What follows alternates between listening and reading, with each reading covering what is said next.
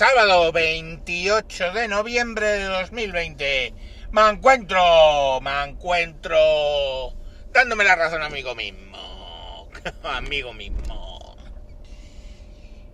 Pues ayer hablé sobre la vacuna y sobre algunas dudas lógicas que se me podían despertar por el hecho de ser una vacuna con una tecnología nueva, por el hecho de haber sido aprobada, probada y aprobada en una velocidad récord, en un tiempo récord, eh, donde suponía que a un precio de unos 70 o, o, 2 euros por dosis, eh, seguramente hubieran recortado en I más de más I.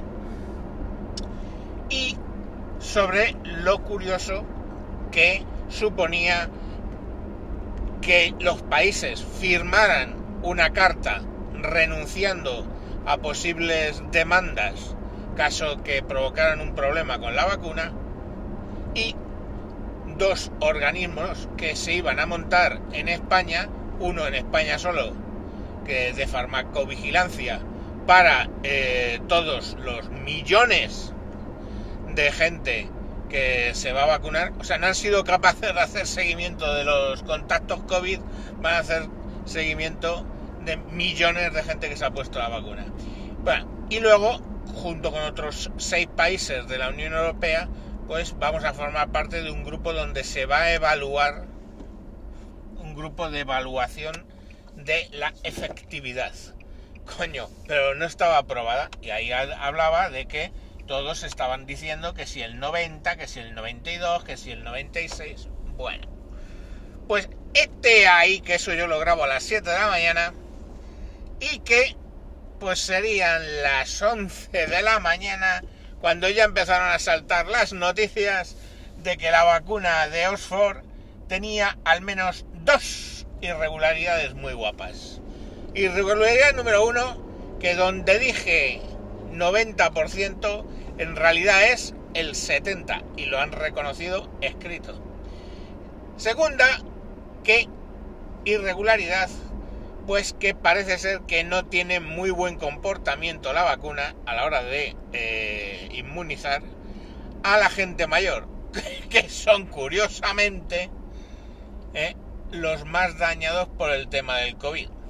Y tercera, dije dos, pues les doy una de propina. Y tercera, parece ser que se equivocaron eh, en un grupo y le pusieron solamente media dosis. Y curiosamente, ese grupo es el que daba una respuesta inmunitaria del 90% frente al 70% del resto que había recibido la vacuna completa.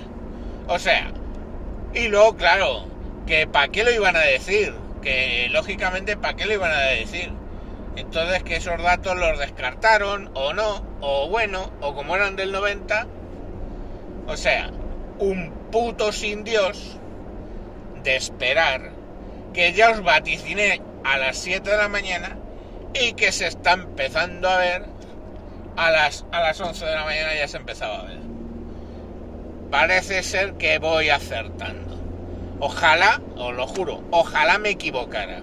Ojalá, ojalá que me equivocara. Pero, oye, ahí están las cosas. Cuando las cosas se hacen rápido y mal, pues salen mal. No hay mucho más.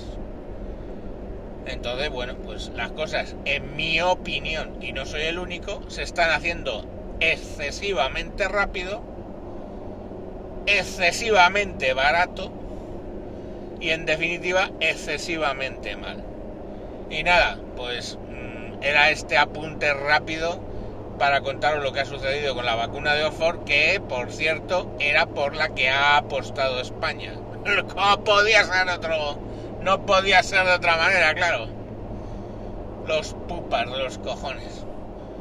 En fin, y decían que nada era gafe, su puta madre. Bueno, pues chicos, eso ha sido el sábado. Mañana más. Oh yeah.